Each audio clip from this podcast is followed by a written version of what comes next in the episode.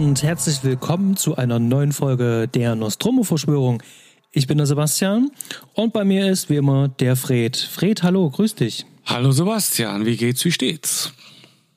Mir geht es sehr, sehr, sehr gut. Es ist gerade wunderschönstes Sommerwetter mhm. und das passt ja auch ganz hervorragend ähm, zu dem wundervollen, schönen Film, den wir heute besprechen werden. Aber vorab, Fred, wie geht es denn dir?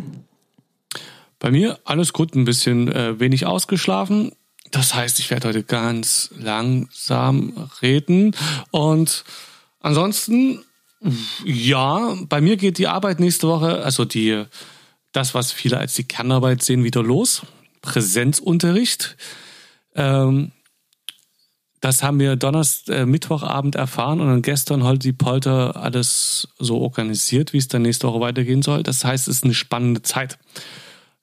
Wie kann ich mir denn das eigentlich vorstellen? Ähm, ich habe das von meinem Neffen gehört, bei ihm geht es ja jetzt auch äh, wieder weiter. Mhm. Und äh, die teilen da auf jeden Fall die Klasse, dass sozusagen immer eine Woche lang äh, die Hälfte der Klasse Schule hat, danach die andere und die anderen kriegen halt immer Hausaufgaben entsprechend auf. Ähm, ist das bei euch ähnlich? Äh, grob gesagt ist es ähnlich. Ähm, wir haben in unserer Schule nur knapp die Hälfte der Lehrer zurzeit zur Verfügung durch Krankheit und durch Risikogruppen, müssen allerdings äh, die meisten Klassen, also alle bis auf die Klassen, die ich unterrichte, weil das sehr kleine Klassen sind, ähm, müssen halbiert werden, wodurch man doppelt so viele Lehrer eigentlich braucht als vorher. Und äh, das ist bei uns ähnlich gelöst, nur nicht in einem täglichen Rhythmus, sondern in einem wöchentlich oder zweiwöchentlichen Rhythmus erstmal. Die Ferien stehen ja quasi auch schon vor der Haustür, so viel Zeit ist gar nicht mehr. Und wir ja. machen das erstmal in einem zweiwöchigen Rhythmus, dass jetzt ähm, die Hälfte der Schule, grob gesagt, die nächsten zwei Wochen da ist und danach die andere Hälfte der Schule. Und äh, Kernfächer unterrichten, dann mal weiter schauen, ist ganz spannend. Wir müssen in der Schule ist entsprechend abgeriegelt, welche Schüler wo lang gehen dürfen. Äh, die Unterrichtszeiten sind extrem verknappt. Ähm, auf, äh, auf bei den höheren, höheren Klassen ist ja eine Berlin Grundschule gibt es sechste Klasse, die haben dann äh, fünf Stunden maximal, äh, quasi ohne Pausen. Also nur so fünf Minuten Pausen durchweg. Ähm, äh, Hofpause quasi gibt's in dem Sinn nicht mehr, sondern die Lehrer sprechen sich ab, dass sie dann auf den Hof gehen, wenn kein anderer auf dem Hof ist, während des Unterrichts. Mhm. Äh, und äh, die Klassen, die dann da sind, fangen auch noch versetzt an. Also wir haben komplett neue Unterrichtszeiten für jede Klasse oder für jede Jahrgangsstufen, so dass morgens und äh, wenn alle Schüler in die Schule kommen und wenn sie dann gehen, dass die versetzt sozusagen das Schulgelände verlassen und sich auf dem Schulgelände möglichst wenig begegnen. Das ist äh, krass.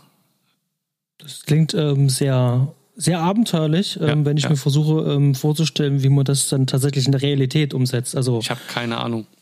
Also, also im Papier klingt das ja immer ganz, ganz, ganz logisch, aber ich stelle mir das mit ganz vielen Kindern vor allen Dingen auch sehr schwer ja. vor. Mit den sechsten Klassen, die haben letzte, vorletzte, letzte Woche schon angefangen, ähm, da geht es wohl. Ich meine, das sind dann die größten und die waren froh, wieder in der Schule zu sein und lieber mhm. als sonst. Aber wenn, wie gesagt, dann ähm, jetzt bei uns so erste, dritte, fünfte oder äh, aufeinandertreffen oder gleichzeitig unterrichtet werden müssen und die Erstklässler, denen es sehr schwer fällt, sich da ne, als Sechsjährige an so eine Regeln da permanent zu halten, ähm, wird kompliziert. Und genauso auch Unterricht, äh, Spiele und so weiter, gerade bei den jüngeren Kindern darauf zu achten, dass mhm. da Abstand gehalten wird und überhaupt erstmal Spiele zu finden, wo das auch möglich ist. Ne, bei ganz jungen Kindern muss der ganz viel die Phasen wechseln, dann kannst, die kannst du nicht fünf Stunden durchpauken lassen, sondern ja, musst du ganz viel handelnd machen und Spiele, aber du darfst, ich darf keinen Musikunterricht machen, zumindest darf ich nicht singen und es mhm. darf auch im Klassenraum auch, darf sich nicht bewegt werden großartig, also irgendwie so Tanzspiele oder sowas darf auch nicht ja, genau. gemacht werden. Ähm, aber die ganzen Aktivierungsspiele äh, sind ja eigentlich die mit Bewegung normalerweise. Genau, so sieht's aus. Hm. Naja. Ja, das wird spannend. Das denke ich auch. Wird äh, insgesamt natürlich auch für unsere Gesellschaft eine spannende Zeit. Und ähm, ja. aktuell, ich habe zumindest das auch in meiner Bubble so das Gefühl, ähm, so ein Gefühl in einer, wie so eine Art Spaltung ähm, von, also wirklich Leute, die jetzt die Schnauze voll haben und mhm. ähm, der Meinung sind, wir müssen jetzt ähm, rebellieren, wir müssen jetzt aufstehen Und da findet sich da eben halt ein riesengroßes Gemisch an, ich sage jetzt vorsichtig, verrückten Menschen. Mhm. Mhm. Vom Verschwörungstheoretiker bis zum Nazi, bis zum Meister Fuchs, was, äh, die dann halt sich alle zusammenrotten und ähm, genau das Gegenteil von dem machen, was jetzt eigentlich gerade wichtig wäre. Und ähm, das äh, stimmt mich gerade aktuell so ein ganz kleines bisschen. Ähm, es reißt mich nicht richtig runter, aber ich bin in so einer Halb-Acht-Stellung, weil ich nicht so ganz genau weiß, was jetzt so in den nächsten Wochen eigentlich noch alles passiert und ob jetzt wirklich noch eine Stimmung irgendwie noch großartig kippt. Ich weiß es nicht, da ich auch nicht weiß, mhm. wie das mit dem Virus ja jetzt weitergeht. Ähm, ob wir eine zweite Welle jetzt wirklich erwarten können. Und ähm, genau, ja. alles, was wir, genau, das bleibt halt spannend. Jetzt mit den ganz vielen Öffnungen gibt es eine gewisse Wahrscheinlichkeit, dass es wieder ähm, aufploppt. Gleichzeitig kann es sein, dass durch den Sommer, genau wie die Grippe, was ja auch die netten Virologen sagen, dass es dadurch insgesamt äh, sich verringern könnte, auch unabhängig davon, was wir machen und sich im Sommer sozusagen beruhigt. Und es ist irgendwie sehr menschlich, dass wenn du, wenn halt nicht, wenn du nicht selber betroffen bist und das massiv wahrnimmst, dann äh, fühlst du dich halt auch nicht bedroht. Man hat halt die Bilder in Italien gesehen, die haben mal zwei, drei Wochen lang gewirkt. Und jetzt ist das vor unserer Haustür aber nicht passiert.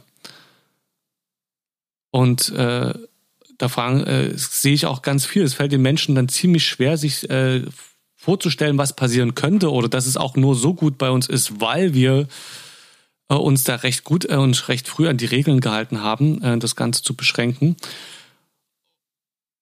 Und da fehlt dann so dieses Weiterdenken, die Einsicht. Beobachte ich auch ganz viel, ne? dass, äh, mhm. dass äh, eigentlich un, also dass einfach uns allen unklar ist, wie fern unsere Verhaltensregeln das tatsächlich ähm, äh, beeinflusst haben oder inwiefern es nicht so und so zurückging. Das ist natürlich eine äh, zurückgehen würde, das ist natürlich eine Frage. Und es ist dann ärgerlich, dass so die Bilder aus China, aus Italien und was wir aus äh, und so weiter, was wir halt wissen, dass das dann so nur so kurz anhält und mhm. es dem Menschen einfach unklar ist zu sagen, so okay, bei allen anderen war es so schlimm, äh, und wir haben uns halt rechtzeitig an ein paar Regeln gehalten, bei uns nicht so schlimm. Es macht also Sinn, sich dran zu halten. Das sehe ich ähm, auch, ja. Äh, sich da freiwillig ein bisschen selbst zu beschränken. Ich meine, man muss nicht nur zu Hause hocken und man kann auch äh, selbst im Beruf dann, in den meisten Berufen vielleicht schauen, dass man da äh, die Erkenntnisse, die die Virusverbreitung hat, eben mit einfließen lässt, um das zu verhindern.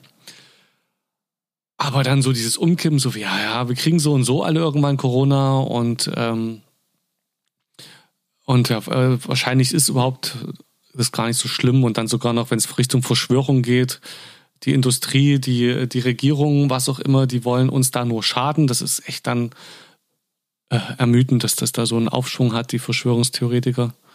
Ja, ja, dass das gerade auch so eine ähm, so ein unseriöser Mensch wie äh, Ken äh, Jebsen mhm. da jetzt hier.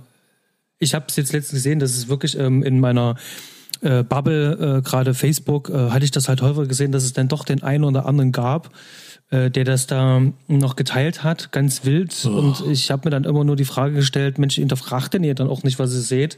Wenn ich habe immer so das Gefühl, diese Argumentation, ähm, also diese, ich kennst ja auch diesen Spruch, ähm, wacht auf, ja, ja, du bist ein Schlafschaf, ne? Ähm, ja, ja. Du wirst halt mhm. nur verarscht. Und ich habe immer das Gefühl, naja, ähm, du hinterfragst nicht, sondern du stellst halt einfach nur alles in Frage. Und ähm, diese äh, für dich neue Realität, die du dir jetzt selbst zusammenzimmerst, die wird aber auch nicht hinterfragt. Genau. Und Ken Jebsen wird ja auch nicht hinterfragt. Also von wegen Schlafschaf, das ist so ein. Es gab aber jetzt sogar von T-Online, da wollte, wollte ich jetzt nicht reingrätschen. Ich habe es vor uns erst gelesen, fand es schön, dass selbst auf T-Online, auf der Webseite, dass es dort jemanden gab, der sich die Mühe gemacht hat, dieses äh, 30-minütige Schwurbel-Video da mal schön auseinanderzugeben. Mhm. Und da gab es auch noch eine andere YouTuberin, die das auch gemacht hat, ähm, sehr schön und auf den Punkt gebracht und den eigentlich sozusagen gleich mit den äh, ersten zwei Minuten komplett ausgehebelt hat. Und ähm, ja, sehr schön anzusehen und ähm, das schätze ich aber tatsächlich auch an unserer Gesellschaft, ähm, dass wir da tatsächlich so frei sind und darauf reagieren können. Ja. Ja, die, die Leute, die sich mit dem Grundgesetz hinstellen, gerade aktuell, wie eben halt der Typ und äh, sagen, ähm, das wird uns genommen, er darf es ja sagen, er macht es ja auch und äh, ihn darf auch Ja. widersprochen werden. Genau. Und das ist alles in diesem Rahmen halt mit drinne. Ja, auf keinen Fall solchen Leuten den Mund verbieten, sondern das Schöne ist eben, dass man dann Disput hat und sich eben nicht gegenseitig äh, da äh, beschneidet in seinen Gr- Grundrechten. Bin da auch, was hier so dieses Fake News angeht, äh, also diese, diese auf, was äh, die Filter, die von, äh, von oben ein bisschen aufgelegt, erlegt wurden, sehe ich auch ein bisschen kritisch in die Richtung. Ne? Und auch das, ähm, wie das bei Hassrede aussieht, ähm, dass da zu viel automatisiert läuft. Also auch wenn da natürlich ein guter Anlass dran ist, äh, dahinter ist, dass man ein bisschen schaut, dass nicht zu viel Müll verbreitet wird, aber ich finde nicht, dass das institutionalisiert werden sollte und gerade auch nicht bestraft werden soll, also automatisch bestraft werden sollte, sondern dass Mhm. es äh, dem Einzelnen nachgegangen werden sollte. Also gerade bei Hassrede, klar, da sollte äh, da was passieren bei entsprechenden Sachen. Da gibt es ja echt üble Sachen. Ja. Ähm, es ist schwierig, das dann äh, so Facebook aufzuerlegen. Ich habe das ähm, aber jetzt am eigenen Leib erfahren. Ich hatte jetzt, ähm, nachdem der, wer ist der hier, der grünen Politiker, der äh, Palmer, Hm? Boris Palmer? Genau, äh, seine kontroverse ähm, Rede da gestartet hat. Was heißt Ja. kontrovers? Also ich, ich persönlich fand es also wirklich einfach nur Kacke. Und ähm, habe mich dann halt einfach ähm, unter irgendeinem Beitrag darüber echauffiert, dass es ja ähm, für einen Politiker, äh, wo ganz normal zu sein scheint, ähm, als politische äh, Plattform eine, ähm, eine Morgenmagazin zu wählen, wo man dann sowas dann halt rauslässt. Und habe gesagt, ähm, äh, und bald darf man dann halt auch noch Sieg Heil brüllen und, äh, äh, und alle Leute finden das toll. Das Sieg Heil habe ich tatsächlich in Anführungszeichen halt mit äh, reingebracht und das hat dafür gesorgt, äh, tatsächlich, äh, dass der äh, Kommentar ähm, erstmal blockiert wurde, gelöscht wurde. Ich habe dann eine Information bekommen, du bist jetzt vorgewarnt. Mhm. Habe jetzt sozusagen in meinem Profil auch immer dieses Banner, dass ich vorgewarnt bin. Und das werde ich jetzt ein Jahr lang tragen. Das ist total verrückt. Das sehen Ähm, auch andere oder siehst nur du? Das sehe nur ich halt. Mhm. Also beim nächsten Verstoß ähm, bin ich dann erstmal blockiert für 24 Stunden, wird mir angezeigt. Und äh, das, ähm, also da bin ich so ein bisschen schon hellhörig geworden. Das heißt also, das sind Automatismen. Ich habe dem Ganzen natürlich widersprochen. Ähm, und die Begründung, warum diesem Widerspruch abgelehnt worden ist, ist ganz klar. Aufgrund von Covid-19, bla bla bla, können wir nicht alles überprüfen, bla bla bla. Und ähm, das Ding ist restlos rausgelöscht und bei erneuten Verstößen bist du dann halt erstmal gesperrt. Das heißt, es hatte kein echtes Review und ich habe es halt einfach satirisch überspitzt dargestellt. Ja. In, mit Anführungszeichen Arbeit, also hier geht es halt um Kontext. Ähm, ich hätte sicherlich einen anderen Spruch nehmen können, fand das aber jetzt hier ganz treffend. Und ähm, ja, Ja, und das, äh, da sehe ich es dann eben auch extrem kritisch. Fred, kommen wir mal zu was ganz was anderem. Weg vom Politischen, bevor wir uns dann ähm, in den Hauptfilm reinstürzen. Gab es bei dir noch was Interessantes? So zwei, drei Empfehlungen, irgendwas? Äh, warte, ja, ich habe einen Film, den ich schon lange schauen wollte, und zwar Days of Heaven von Terence Malick. Ah, alles klar. Mhm. In, in, der, in der Glut des Südens heißt der. Und die haben das bei IMDb hier aber Tage des Himmels äh, den als deutschen Titel genommen. Weiß gar nicht, was zutrifft. Aber eigentlich kenne ich den deutschen Titel als In der Glut des Südens. Ein Titel, der, der eigentlich irgendwie erstmal nach schwülstiger äh, Südstaaten oder was auch immer äh, Romanze klingt. Kennst du den Film? Ich kann dir jetzt mal was sagen. Ich habe bisher noch nie Interesse gehabt an einem Terence Malick-Film. Und jedes Mal, wenn ich irgendeinen Trailer gesehen habe oder irgendetwas, was mit Terence Malick zu tun hat, hatte ich immer so dieses, diesen inneren Widerwillen, mir das anzuschauen. Ich möchte allerdings nicht borniert oder ähm, verbohrt äh, sein, sondern ich werde mich irgendwann ähm, dieser Challenge mal stellen. Vielleicht, äh, wenn du einen guten Film vorschlägst oder so, können wir Den. das gerne mal. Guck den einfach. Tun? Guck den einfach. Genau. Days of Heaven, schau ihn dir einfach an. Äh, Absolute Empfehlung. Man kann natürlich immer noch schlecht finden, aber du wirst nicht, äh, du wirst auf jeden Fall einen Zugewinn haben, in welche Richtung auch immer. Großartig, Ich weiß, großartiger seine, Film. äh, Filme auch da in zwei verschiedenen Richtungen immer besprochen werden. Ja. Entweder du magst ihn oder magst ihn halt nicht. Ja. Und ich habe so das Gefühl, ähm, seine prätentiöse Art und ähm, künstlerisch überhöht insgesamt ähm, Aber wie gesagt, da gebe ich jetzt zu viel genau. vorweg. Genau. Ich muss ja, ja, mir das, einfach anschauen. Das, das, kann schon sein, aber schau es dir an. Ich meine, dann, äh, du weißt ja vorher, ist künstlerisch überhöht. Das ist einfach, es ist einfach ein Film, den kann man sich echt mal anschauen. Das, äh,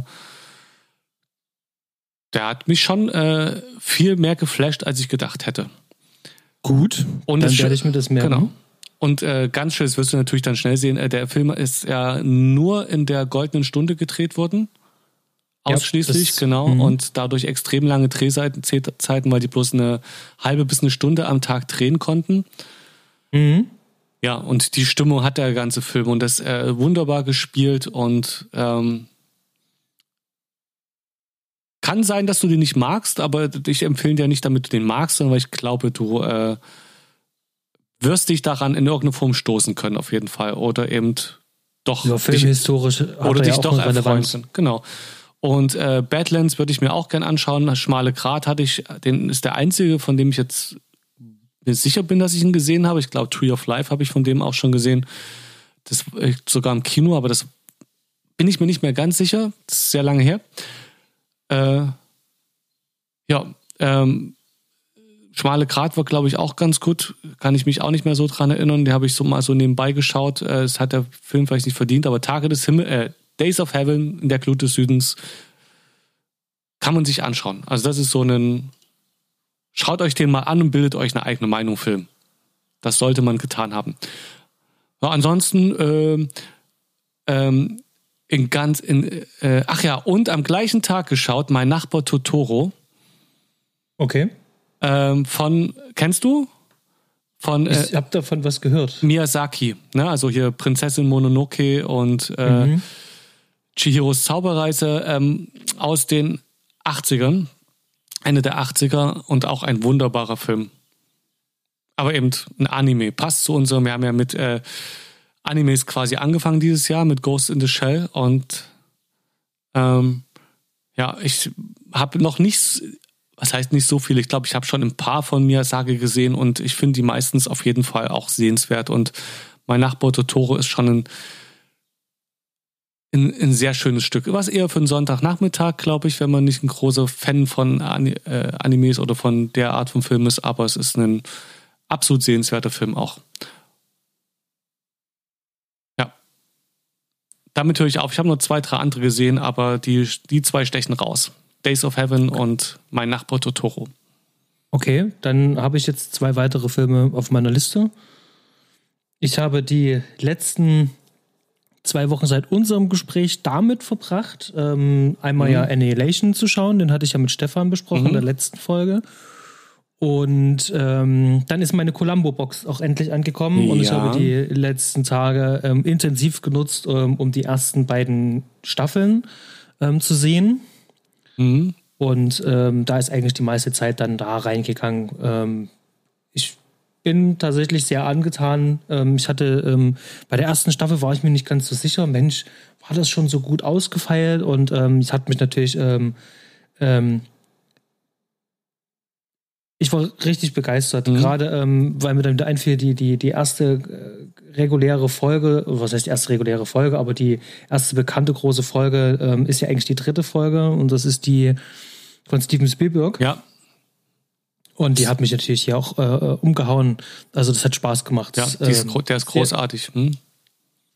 Und äh, da habe ich auch was gesehen, äh, das hat mich sehr beeindruckt, äh, dass man da schon ähm, das visuelle ähm, Storytelling von Spielberg auch dort schon sofort sehen kann. Also so, so ein typische Trademarks, äh, die, die der ähm, Spielberg dann auch später bei all seinen anderen Filmen dann verwendet hat, mhm. sind da schon mit drinne.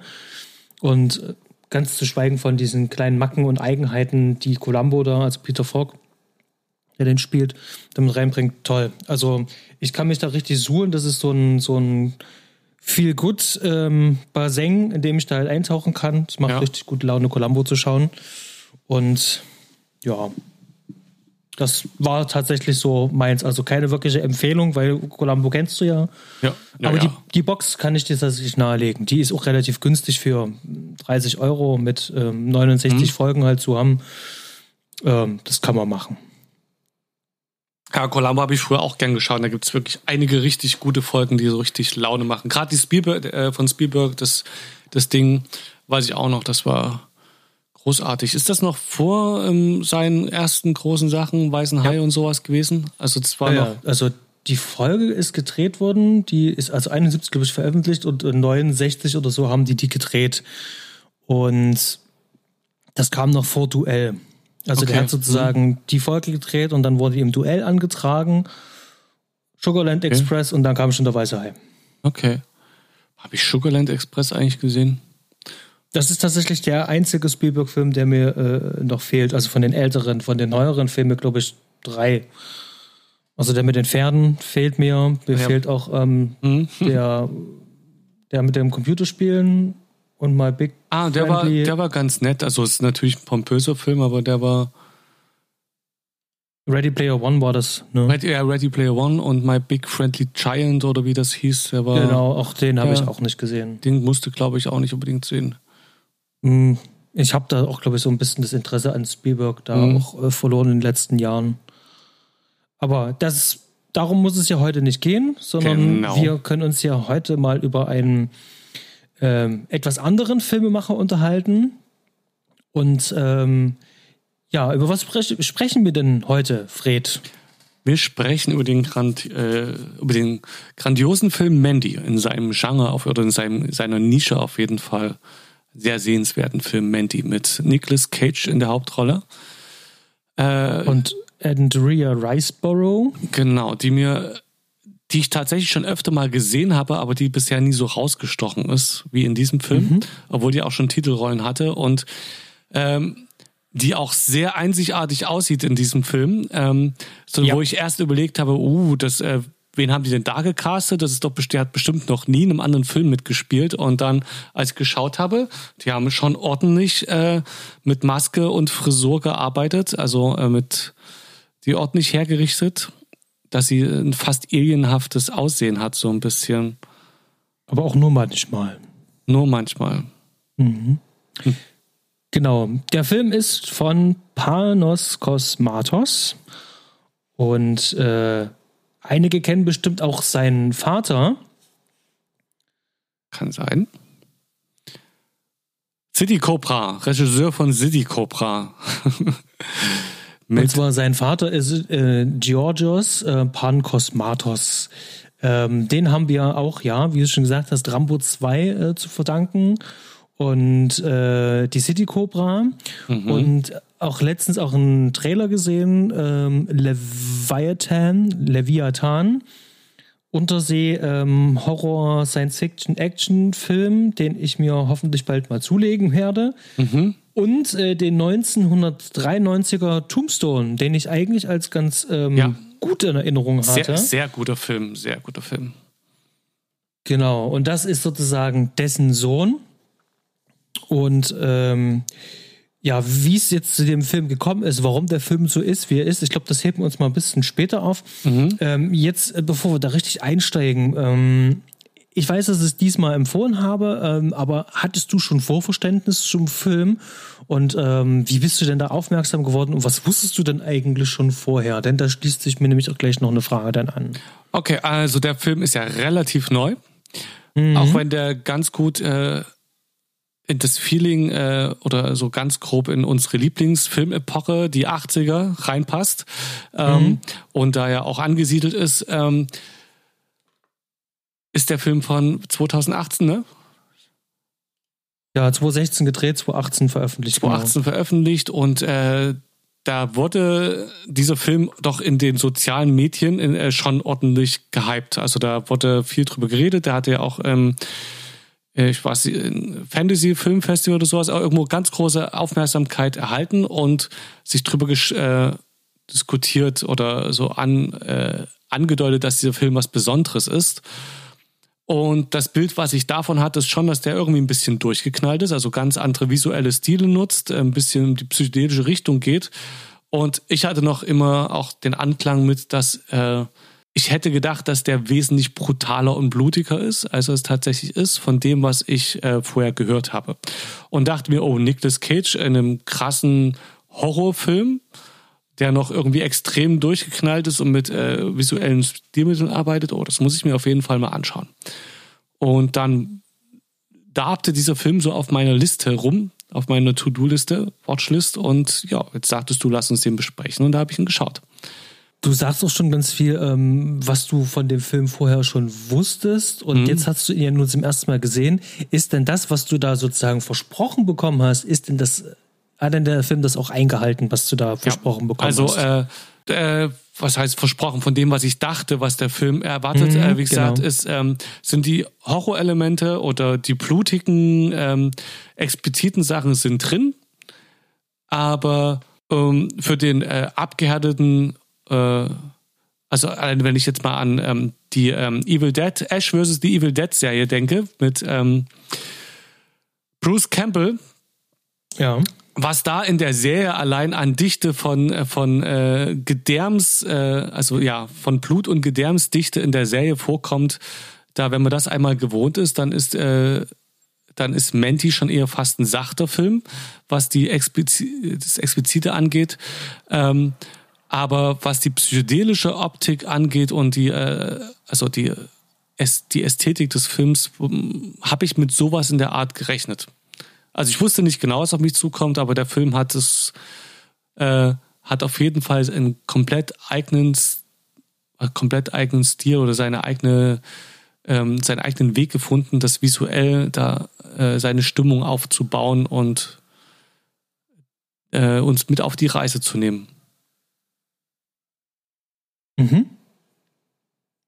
Ja, wie, wie sieht es bei dir aus? Äh, du hast den, hast du den Film im Kino geschaut, als der damals rauskam? Ich wollte ihn damals im Kino sehen. Und das war ungefähr auch zu der Zeit, als mein Sohn zur Welt kam. Mhm. Und da ist es tatsächlich nicht dazu gekommen. Ich habe ihn also sozusagen im Kino verpasst mhm. und hatte mir dann relativ zeitnah dann äh, von Koch Media gibt es hier ein sehr schönes Mediabook. Ähm, da gibt es einen Audiokommentar von Patrick Lohmeier vom Bahnhofskino-Podcast. Und der Text hier drin, der ist äh, vom Stefan Jung geschrieben, der auch ähm, einigen Hörern vielleicht bekannt ist vom Deeple Radio Podcast. Sehr schön gestaltet. Und da hatte ich sozusagen den Film in der Heimkino-Auswertung zuerst gesehen. Mhm. Und jetzt kommt's. Ähm, kurz vorm Shutdown, kurz bevor ähm, die Welt sozusagen Aha. hier kurz angehalten worden ist, war ich im Kino, im Luro-Kino beim Double und habe die Farbe aus dem Weltall Ach gesehen. Ja, genau.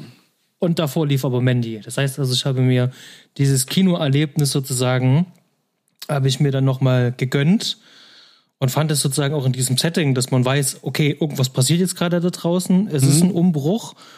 Und dann halt diesen Film sehen, das war ähm, eine doppelt ähm, spannende Nummer. Aha. Und ja, ich bin auf verschiedenste Kanäle auf diesen Film aufmerksam gemacht worden. Wahrscheinlich allen voran, wirklich, ich glaube, ähm, ähm, auf der Tonspur von äh, mhm. Patrick in seinem äh, Podcast. Und wenn man dann einmal die Ohren gespitzt hat und da mal ein bisschen genau hinschaut, ähm, dann kommt man dann auch nicht mehr drum rum und dann sieht man halt dieses äh, magenta-pinkfarbene Artwork ähm, und die ganzen Sagen um den Film und ich glaube, dann zu der Zeit hatten auch schon einige andere Podcast-Formate auch über den Film gesprochen. Mhm. Und jetzt sprechen wir über den Film. Ja. Vielleicht können wir ja noch irgendetwas ähm, noch hinzu, hinzufügen. Oder wir sind vielleicht der erste Podcast, den niemand hört, zu Mandy. Und dann ist alles, was wir sagen, super interessant. Es muss ja nicht uninteressant sein. Ähm, bevor wir jetzt reingehen, ganz kurz, lass uns fix den Inhalt zusammenfassen. Ähm, ich habe hier einen kleinen Text, den würde ich jetzt einfach mal kurz verlesen. Okay. Okay. Das Leben von Red Miller und seiner Frau Mandy hätte idyllischer nicht sein können. Sie haben sich zu zweit eine Existenz im Nordwesten aufgebaut. Doch dann wird der Sektenführer Jeremiah Sand auf Mandy aufmerksam und will sie für sich gewinnen. Doch Mandy widerstrebt es, sich dem Sadisten anzuschließen. Daraufhin lässt Jeremiah sie auf brutale Weise töten. Red gibt es danach nur noch ein Ziel: blutige Rache zu üben. Ja, der, die Story ist einfach eine klassische Rache-Story. Wir sehen den Anlass für die Rache und dann sehen wir, wie jemand die Rache ausübt. Das ist genau, also was ich jetzt ähm, verlesen habe, ist äh, ziemlich genau, ähm, also gerade äh, bis zum Tod die Hälfte des Films. Und danach geht die andere Hälfte des Films los und das ist dann der Revenge-Teil. Genau. Und da ist, äh, kann man von Story nicht mehr groß reden. Es passiert, es, genau, das äh, passiert nicht mehr. Der rächt sich halt, wie man es so macht, an allen Beteiligten und das wird abgearbeitet und die Story ist nicht, was den Film ausmacht. Das ist nur der Aufhänger für den ganzen Rest, was den Film so besonders macht. Mhm. Wir haben im Vorgespräch haben wir ja schon ein bisschen drüber gesprochen und das würde mich jetzt auch nochmal interessieren, weil du hast es jetzt als ähm, zum ersten Mal gesehen und du hattest mir auch schon gesagt, ähm, wie du das empfunden hast. Ähm, der Film ist ja ähm, sehr, gerade am Anfang doch sehr elegig, langgezogen. Mhm, ja. Ähm, hat, hat das funktioniert für dich am Anfang? Also gerade die ganze Stimmung von dem Film. Ähm, konnte der dich da richtig reinsaugen? Hast du dich da schon wohl gefühlt? Ja, also äh, der Film hatte mich mit King Crimson. Ähm, auch wenn ich kein Superfan von King Crimson bin, trotzdem mag ich äh, da einiges zu hören. Und das ist halt das, gleich das Erste, was man hört. Äh, und die Stimmung, äh, die dann eben schon sehr Richtung, das Lied ist zwar aus den 70ern, was da drin ist, aber eben so ein bisschen Prog-Rock, 70er, 80er Jahre Feeling, langsame Einstellung. Das war einfach eine Atmosphäre, da habe ich mich hingelegt und gedacht so, ach schön, so guck, es ist was, was mich von der Atmosphäre her schon gecatcht hat. In längere Einstellung, Nicolas Cage, der da irgendwie äh, ähm, beim Holzfällen gezeigt wird, äh, dem Hubschrauber weggeflogen wird. Man überlegt schon, welche, also man, ich habe ja mit einem Horrorfilm gerechnet. Ähm, okay, was wird mir gezeigt? Wie wird der dargestellt? Dann geht das aber eher erstmal ähm, dahin, dass die Liebesbeziehung äh, zu seiner Freundin Mandy etabliert wird und gezeigt wird, was sie so macht, was er macht. Er ist Holzfäller, dann haben die ein ganz verrücktes Haus mitten im Wald. Ähm, ich glaube, es sollen die Shadow Mountains sein, also ähm, genau. so werden die mhm. genannt. Äh, die Shadow Mountains, die es tatsächlich gibt, sind in der Wüste. Da sind keine, da sind keine ähm, Bäume so, ähm, und das heißt, ich, ich hätte jetzt den eher entweder eine Sierra Nevada angesiedelt oder noch weiter nördlich. Ähm, vom Feeling her eben schön dichter, dichter Nadelwald. Und da haben die ein ganz verrücktes Haus mit einer zusammengezimmerten Glasfassade, kann man gar nicht äh, so genau beschreiben. Die, Fre die haben Freundin trägt ein Metal-Shirt gleich, Mötley Crü, sieht aus wie ein bisschen ein Alien mit einer Narbe im Gesicht, also lange schwarze Haare, das Gesicht wirkt sehr schmal, blass, die Augen irgendwie krass äh, geformt, ähm, ganz schwarze, große Pupillen. Und es ist einfach, das die saugt einen da so rein, was gezeigt wird, die, äh, die langsame Musik. Ich bin da mich hat der Film erstmal gefangen genommen. Ich wusste, dass ich einen Horrorfilm, also dass ich irgendwas in die Richtung erwarte und habe das als genau Exposition gesehen. Also dass ich jetzt, mir wird es gezeigt, der lässt sich Zeit damit, baut eine schöne, ruhige Stimmung auf, die mich nicht gelangweilt hat, sondern wirklich eher hypnotisiert hat. Mhm.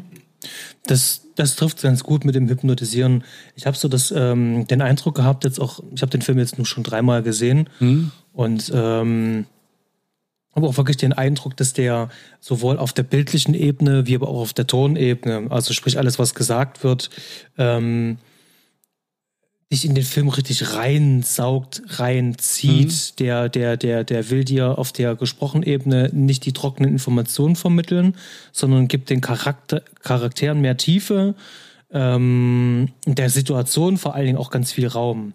Also es mhm. geht viel um Stimmung und so habe ich das halt auch wahrgenommen. Der will mich sozusagen auf meiner nicht geistig-intellektuellen Ebene, sondern da will mich vor allem auf meiner emotionalen Ebene, will er mich erstmal ansprechen. Ja. Will mich mit den Bildern sozusagen, ähm, sozusagen vereinnahmen und in Verbindung die Bilder und äh, der, der, der Score, der Soundtrack von, von Johansson, da werden wir ja dann auch noch mal noch ein paar Worte verlieren, mm, ist das so ein schönes äh, so ein Gesamtding. Also ich würde nicht sagen Musik, äh, ähm, äh, Video, äh, Ästhetik, aber irgendwie sowas, ähm, mhm. Wie wenn ich im Museum bin und mir so eine Installation halt anschaue von, mhm. ähm, wo ein Künstler eine, eine Emotion ausdrücken will und hat eine Videoinstallation, bloß dass das halt hier sehr, sehr, sehr filmisch ist. Mhm. So mit, da würde ich vielleicht noch kurz was dazu sagen. Der Film ist ist zwar digital gedreht, also die haben hier auf ähm, Ari Alexa Minis gedreht, allerdings mit ähm, sehr schön anamorphischen Linsen von Panavision. Und der Film ist ja auch hinterher ähm, so bearbeitet worden, dass er analog aussieht. Ja. also Filmkorn draufgelegt und da ganz viel gespielt. Also das sah teilweise aus wie 16 mm Film, dann wieder 35 mm Film, bis hin zu so einer ähm, Videokassetten-Ästhetik. Ja. Ähm, da kommen wir dann noch auf den Cheddar Goblin vielleicht nachher nochmal kurz zu sprechen. Was, was, was ich sagen will, ähm, der ist, ist so ähm, stilisiert ähm, auf dieses 80er Jahre ähm, Bild, was wir kennen aus diesen Filmen, dass dieser digitale Look da auch überhaupt, also ich, mir ist der nie aufgefallen. Also der, der hätte auch tatsächlich auf, auf echten Film gedreht sein können. Also die Auswahl sozusagen schon an Technik, die genutzt worden ist, um dieses Gefühl zu transportieren, bestätigt mich da eben halt auch. Also der ist sich die ganze Zeit über diesen Look, das Aussehen bewusst gewesen und wollte auch, dass das so auch rüberkommt. Und ähm, vielleicht sogar auch äh, in bestimmten Kreisen auch so wahrgenommen wird. Hm. Also das Grobkörnige ist mir aufgefallen, es wäre eine Frage auch gewesen an dich, ob das äh, eigentlich ein analoger oder digital gedrehter Film ist. Denn die Optik sieht einfach so richtig handmade aus. Mhm. Ähm, dann kannst du mir sagen, was eine anamorphische Linse ist, was die besonders macht? Ja, mittels einer speziellen Linse, also einem Anamorphoten, mhm. wird das Breitbildformat, zum Beispiel hier im CinemaScope, äh, horizontal auf einen 35 mm Film im ja. Normalformat komprimiert. Und bei der Wiedergabe sorgt dann wiederum mhm. eine, eine, also ein anderer Anamorphot, der wird sozusagen ähm, einfach vor das normale Objektiv äh, zum ähm, Projizieren davor gemacht, äh, sorgt dann dafür, dass das Bild dann wieder entzerrt wird, ne? damit wir das wieder normal sehen können. Und es geht halt einfach darum, wenn du so einen 35 Millimeter Filmstreifen mhm. hast, ähm, du willst ja die komplette, äh, du willst ja alles belichten, ja, du willst ja nicht nur diesen Streifen da haben, weil du hast ja beim Breitbild, du kennst es ja im Kino, oben und unten hast du so, so schwarze Streifen. Und das ist ja doof, wenn du das ja auf dem, äh, auf dem Film drauf hast, dann verlierst du ja Film. Also hat man sich gedacht, Mensch, da hauen wir doch einfach ein Objektiv mhm. davor was das nach oben und nach unten ein bisschen verzerrt, dass wir den vollen Film ausnutzen können, also mehr Auflösung haben. Und im Kino müssen wir einfach bloß vor die Projektor dann halt äh, nochmal so ein Objektiv vorknallen, damit es das dann wieder staucht. Und damit kommt dieses krasse Breitbild dann zustande positiver Nebeneffekt ist dabei. Ähm, wir hatten das auch schon ein paar Mal besprochen bei Carpenter-Filmen oder Spielberg-Filmen. Hast du da so eine krassen Lensflares, äh, so eine ähm, ähm, diagonalen ähm, Streifen, blau zum Beispiel, in Spielberg-Filmen äh, ist das häufig so. J.J. Abrams, genau, der macht das ja gern. Und ähm, ist das Bouquet also die, der Hintergrundunschärfe, wenn du da ins Licht zum Beispiel reinfällst, ähm, ist das nicht kreisrund, sondern halt auch oval. Und ähm, das ist natürlich auch eine, eine sehr ästhetische Entscheidung, mhm. so eine Objektive zu nutzen. Also ich persönlich ich würde ähm, gefühlt ähm, von allen fiktionalen Sachen alles äh, anamorph anamorphotisch drehen. Mhm. Ja. Sehr gerne. Ich mag das Seitenverhältnis. Äh, es gibt mehr Tiefe. Okay. Ähm, es sieht anders aus und für mich fühlt sich das auch ein bisschen wertiger an und das ist, ich verbinde das auch automatisch mit einem schönen Kinolook. Ähm, jetzt in den letzten Jahren konnte man was beobachten, die ganzen jungen Filmemacher haben das ähm, jetzt digital in der Post gemacht, indem die einfach oben und unten schwarze Balken digital drüber gelegt haben. Das heißt also, das Filmbild ist eigentlich gar nicht so schmal, sondern die schneiden einfach oben und unten was weg und viel schlimmer noch, es gibt sogar noch Leute, ähm, die machen einfach nur schwarze Balken oben drauf und backen das auf das Material mit ein. Und ähm, das ist ähm, so falsch, ähm, nee, das fetzt nicht. Aber ja, äh, ich kann gerne in die Shownotes äh, mal was reinhauen zum Thema anamorphotischen Verfahren. Wer da Interesse hat, ähm, schaut mal nach verlinke ich euch mal ein Video und mal einen Artikel dazu. Das ist sehr, sehr, sehr interessant. Ne?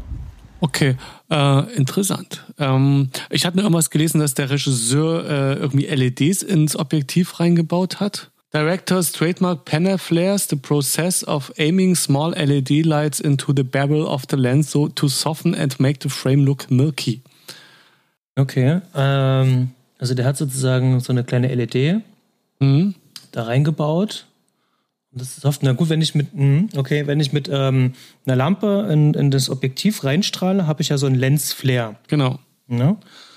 Und äh, wenn ich äh, eine LED sozusagen gleich direkt damit äh, äh rein verbaue, habe ich sozusagen wie eine permanente äh, ähm, äh, ähm, Quelle sozusagen, die halt noch zusätzlich auf den, Lens, auf, die, auf, die, ähm, auf den Sensor trifft. In dem Fall ist ja nicht der Film, sondern der Sensor.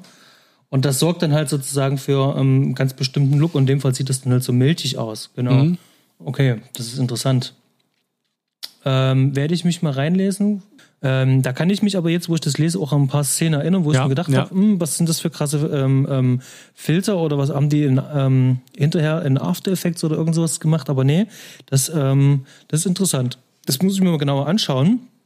Für die Kamera war hier auch der, ähm, der Norweger ähm, Benjamin Löb verantwortlich. Mhm. Ähm, renommierter Kameramann in ähm, der ähm, des neuen norwegischen Kinofilms. King Cobra hat er gemacht, ähm, Hello Destroyer und dann eben halt auch jetzt diesen Mandy. Sehr interessanter junger Mann, der ist gerade mhm. mal 33 Jahre alt und hat ähm, ein paar coole Sachen halt mit dabei. Ähm, da bleibe ich auf jeden Fall mal am Ball. Am Ball. Ähm, Kameraarbeit, um das jetzt gleich schon mal vorwegzunehmen, ist in, insgesamt halt auch wirklich sehr spannend. Ich glaube, die, die konnten sich dort aber auch wirklich alle austoben. Also gerade mit ähm, der, der, mit diesem 80s-Look ja. und ähm, nutzen wir alle Möglichkeiten, die die 80er Jahre Filmästhetik so zu bieten hatte, ähm, konnten die da wirklich aus dem bunten mhm. Potpourri rausschöpfen. Und das, das nutzt der Film auch wirklich für sich die ganze Zeit. Ähm, als stilistisches Mittel. Äh, mich hat's nie rausgerissen, um das vielleicht äh, noch äh, abzuschließen an der Stelle. Also ich fand das zu jeder Zeit ähm, immer geschmackvoll und ästhetisch. Und auch wenn ich es manchmal wahrgenommen habe, also wenn gerade das Filmkorn ganz besonders ähm, so äh, rauskitzelt, wo sie es richtig übertrieben ja. haben, fand es aber für die Stimmung ähm, trotzdem passend. sehr hilfreich mhm. und passend, genau. Ähm, wie ist denn das? Der Film ist ja wahnsinnig dunkel die ganze Zeit. Der ist ja ähm, bis auf ein paar Stellen, wie zum Beispiel seine ähm, Hulk-Szene, wo äh, Nicolas Cage äh, zum, zum Rächer mutiert, da diese wahnsinnig schöne Szene im Bad. Ähm, die, äh, die ist relativ hell, ähm, aber ganz oft ist der Film super dunkel. Ist der, mhm. da habe ich mich schon gefragt, ist der so dunkel gedreht worden oder ist der hinterher dunkel gemacht worden? Zumal es gab auch mindestens eine Szene, wo direkt eben gegen eine Lichtquelle gefilmt wird, wo ich mir gedacht habe, wenn das der Rest so dunkel ist und dann trotzdem die Lichtquelle relativ klar umzeichnet ist und war auch äh, äh, und nicht alles überdeckt. Also wie, wie haben die das gemacht? Weißt du das? Also die haben, also davon abgesehen, dass der Film ist ja in Belgien gedreht, schon ein bisschen so. Produktionskosten zu sparen. Ähm, und da gab es eben auch ein Gebiet, wo sie drehen konnten. Ähm, wenn ich im Dunkeln drehe, kann ich das Licht bestimmen, das Licht selber setzen. Das ist so ein, so ein ganz einfaches Ding. Das heißt also, wenn ich jetzt am Tag drehe, bin ich ja auf das Tageslicht angewiesen ja. und habe natürlich dann ein Problem, wenn sich das Wetter ändert. Drehe ich in der Nacht, habe ich natürlich die Produktionskosten, ähm, dass ich natürlich mehr Licht einsetzen muss, aber ich kann die ganze Zeit das Licht äh, kontrollieren. Und dadurch, dass die ja gerade hier mit sehr guten Kameras, mit äh, äh, tollen Objektiven gearbeitet haben, ähm, haben die hier wirklich gesagt, ähm, der Film, die Ästhetik lebt eben halt auch vom Licht. Das wollen wir hier setzen. Wir wollen die Stimmung genauso kreieren, dass sie passt. Und deswegen, das ist alles komplett voll ausgeleuchtet. Da ist sozusagen nichts unterbelichtet oder irgendetwas, mhm. sondern das ist alles genauso, wie es sein muss. Und hinterher in der Post-Production kann ich immer noch runterziehen. Ich kann das bestimmte Lichtbereiche runterziehen hinterher. Also genau ich, also gerade weil es digital ist. Ne? Ich, ich habe mir auch gedacht, die haben heller gedreht und haben dann in der Post-Production dann äh, das Düstere mit reingebracht. Genau. Ich bin mir ziemlich sicher, weil der Look gibt es halt auch vor, dass auch wirklich viel in Camera passiert ist, dass die Post-Production jetzt, also gerade was Color Grading anging, jetzt nicht so krass ist, weil die haben halt wirklich viel mit ähm, echtem Licht vor Ort und mit vor allem mit Filtern gearbeitet. Mhm. Also gerade diesen, diesen krassen ähm, Magenta-Filter, den die da drauf haben, wenn Andrea Riceborough, also die Mandy, ähm, auf dem Weg zur Arbeit ist und dann ähm, sie Jeremiah äh, begegnet, wo der sozusagen in seinem Auto da ankommt. Die ganze Szene ist doch in so komplett Magenta. Mhm. Da, das ist ja kein gesetztes Licht, sondern das ist ja draußen. Da haben die halt einfach nur einen Filter davor gehalten. Ja. Und in anderen Szenen hast du aber zum Beispiel als Hauptquelle nur so ein Magenta-Licht ja. Mhm. Und dann siehst du eben halt auch, da fällt der Schatten auch ganz anders. Das sieht auch ganz anders aus, wenn man Filter verwendet oder äh, das Licht echt setzt. Oder dann halt, ähm, man kann es natürlich auch im Color Grading machen, aber das sieht auch, das sieht halt auch unterschiedlich aus. Und die haben wirklich viel am Set gemacht und das Licht vor Ort gesetzt. Also, und vor allem sehr experimentell und viel, ähm, Also ich würde mich das jetzt nicht so trauen. Die haben sozusagen ähm, auf elf gedreht, um das kurz runterzubrechen. Mhm.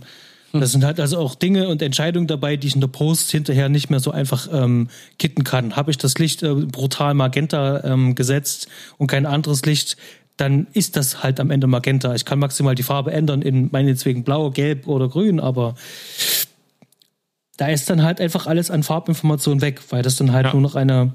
Ne? Genau, ja, alles klar. Okay. Ja, also man hört schon, filmisch irgendwie sehr interessant äh, gemacht, diese was sie da probiert haben, um da einen also ihren speziellen Look zu machen. Ja, ja, genau. Also ich finde nicht nur probiert, sondern ähm, gibt ihnen da halt, ähm, gibt ihnen da auf jeden Fall, ähm, also ich, für mich ist das ein Erfolg und der gibt ihnen hier recht. Also das ähm, hat funktioniert. Ja. Mich so hat's, mich hat's getriggert.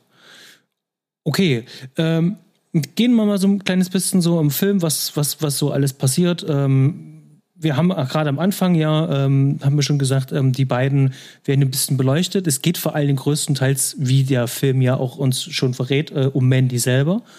Ja, irgendwas ist ja mit der mhm. Mandy. Und äh, der Film schafft äh, ohne große äh, Dialoge, mir Mandy zu vermitteln, durch Bilder, durch Einstellungen, durch ihren Blick. Und äh, Nicolas Cage, also Red, äh, ist hier erstmal noch zweitrangig. Mhm und werden sozusagen in diese Welt von Mandy da eingeführt. Und ich, ich nehme die irgendwie so als, ähm, als Künstlerin wahr, als ähm, jetzt sie zeichnet ja viel, nebenbei arbeitet sie noch in diesem, in diesem Laden, wo sie dann aber größtenteils eigentlich nur liest.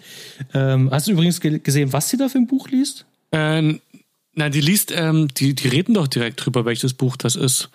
In dem, äh, wenn da diese gruselige Hexe von der aus der Gang ankommt, dann ähm, sagt direkt, welches Buch das ist von irgendeiner Autorin und die liest permanent Fantasy-Sachen, genau wie sie auch Fantasy-Bilder äh, malt. Also mhm, aus dem Fantasy-Genre. Hm? In dem Fall liest sie ein fiktives Buch, ähm, so eine Art ähm, ähm Proc-Enzyklopädie, äh, also über Proc-Bands. Ach, echt? Mhm. Aber ist es nicht äh, in, dem, in dem Laden da drin? In, in dem Laden bin ich mir gerade nicht sicher, aber ähm, ähm, sie liest auf jeden Fall dieses Buch. Nee, in dem Buch. Nee, ah, nee, das liest du, glaube ich, zu Hause. Okay, genau. In, in, dem Laden unterhalten sie sich und ich weiß nicht, ob es die Autorin gibt, habe ich vorher noch nie gehört, aber da unterhalten sich das und sagt, das ist das beste Buch der Autorin. Und zu mhm. Hause dann habe ich nicht, nicht gesehen. Also eine, Fende, äh, eine, ähm, eine erdachte Enzyklopädie über äh, Progressive Rock'n'Roll Also heutzutage würde man sagen, die ist bestimmt Cosplayer. Ähm, vor 15 mhm. Jahren hätte man gesagt, die ist ein Nerd und äh, in den 80er Jahren ähm, war sie mhm. einfach nur ein Heavy Metal Freak. Ja, ein Freak. In den 80er Jahren war es ein Freak, genau.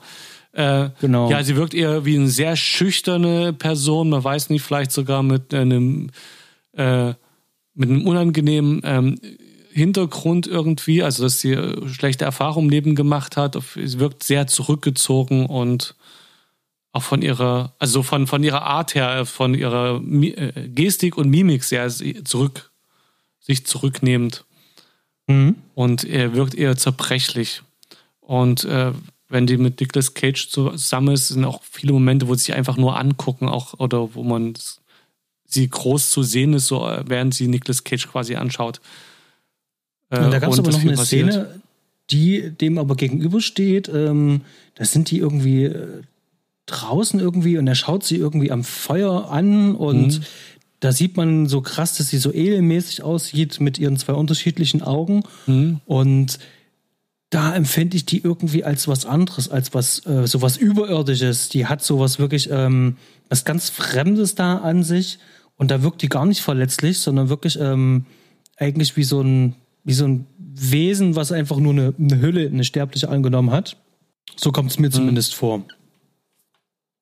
Wird auf jeden Fall äh, schon fast nicht mehr so als menschliches Wesen dargestellt. Ne? Also sie wird äh, durch das Äußere so alienhaft oder eben geisterhaft und auch durch ihre Bewegungen, die agiert irgendwie sehr langsam, wirkt die nicht wie in typischen, äh, den typ, der typische Nachbar oder auch die Leute, die wir sonst so, mit denen man sonst zu tun hat. Sie wirkt irgendwie anders. Besonders. Mhm. Ähm, das wird sich ja dann noch ändern diesen Eindruck, den wir von ihr haben. Denn die bereits äh, ähm, besprochene Szene, wo äh, Jeremiah da wie mit seinem Bus langfährt, ähm, gelangweilt rausguckt, ähm, die beiden aufeinanderprallen, lösen ja dann ihm was aus, dass er sie ja unbedingt haben will. Ja. Dieser ganz kurze Moment, es wird eigentlich kein Wort gesprochen. Mhm. Und trotzdem wissen wir, alles klar, dieser Moment hat da irgendwas ausgelöst. Und das ist auch so ein Moment, ähm, ich habe es jetzt nur dreimal gesehen, ich bin immer wieder fasziniert, dass der Regisseur das hier wirklich geschafft hat, ähm, bei mir den Eindruck zu vermitteln, nur durch dieses Vorbeifahren, ja. Ähm, das auszulösen mit mir, okay, ähm, der will die haben. Also ich habe das jetzt verstanden. Mhm. Und ähm, der Stefan hier vom ähm, von Deep Radio, der hier das äh, das Booklet hier ähm, äh, den Text mitgeschrieben hat, der hat das auch ähm, ähm, schön rausgearbeitet. Ähm, die haben das ähm, in Slow Motion gedreht. Und die haben ähm, die Szene mehrfach gedreht und haben die sozusagen immer unterschnitten, immer versetzt. Das heißt also, man sieht immer wieder wie eine Wiederholung sozusagen von dem gleichen, was wir ja. schon gesehen haben, aber immer ein bisschen versetzt. Und dadurch entsteht dann auch dieser Eindruck. Das fand ich sehr interessant, das ähm, nochmal so nachzulesen. Ähm, und bringt mich dann halt auf den Punkt, das ist so ähm, mein Schlüssel halt zum Film. Ähm, ich vertraue jetzt hier an der Stelle auch wirklich dem Regisseur, der weiß ganz genau, wie er mich dahin bringen muss, ohne dass irgendwie eine Person was sagt. Mhm. Genau. Nach so ein paar kleinen Sachen ähm, kommen wir dann halt auch schon ähm, zu einer Szene. Der Jeremiah entschließt dann, dass er das Mädchen haben will und äh, schickt dann sozusagen einen seiner Leute, schickt er dann halt los um das Mädchen zu holen und er braucht ein bisschen Unterstützung. Na, äh, ja, genau. Äh, wir lernen die Gang erstmal an sich kennen. Ich finde, da sind ja auch ziemlich schräge Typen dabei. Äh, da, bevor wir zu der Unterstützung kommen, die du jetzt auf die du anspielen möchtest, ähm, ich finde die Typen von der Gang auch alle optisch schon sehr herausragend. Ähm, der Jeremiah, der, der Gang-Leader, ist ja fast äh, es sieht schon fast auch äh, sehr normal aus im Vergleich zu seiner rechten Hand. Ich weiß nicht, kennst du irgendeinen von diesen äh, Cast, äh, der, die da mitspielen? Ich fand die recht unbekannt. Äh, die, äh, den, der seine rechte Hand spielt, den habe ich dann äh, schließlich erkannt aus Good Omens, die Serie, die letztens erst neu auf Amazon erschienen ist. Äh, großartige Serie. Da hatte der auch schon so ein böses Wesen gespielt und äh, der hat so einen schönen dämonischen Blick. Dann die grauhaarige Frau, da habe ich vorher noch nie gesehen, aber die hat auch was extrem Hexenhaftes. Ähm, und dann ist, also da, wir haben so ein schönes, absurdes, äh, absurde Zusammenstellung von ganz äh, weirden Charakteren in der Gang, in der Hippie-Gang. Ähm, kennst, kanntest du irgendjemand davon vorher aus irgendwelchen B-Movies also, oder irgendwie äh, bei jemand hängen geblieben ist?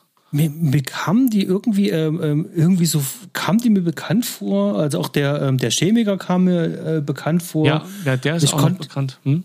Ich konnte die aber nie wirklich äh, äh zuordnen. Irgendwie. Also ich hab, muss auch ganz ehrlich äh, gestehen, ich habe jetzt auch tatsächlich nicht nochmal nachgeschaut. Ähm, weil ich das jetzt auch nicht interessant fand, weil ich war absolut äh, überzeugt ähm, ähm, von, von, von, von dem Spiel von allen. Ja. Das hat wunderbar funktioniert.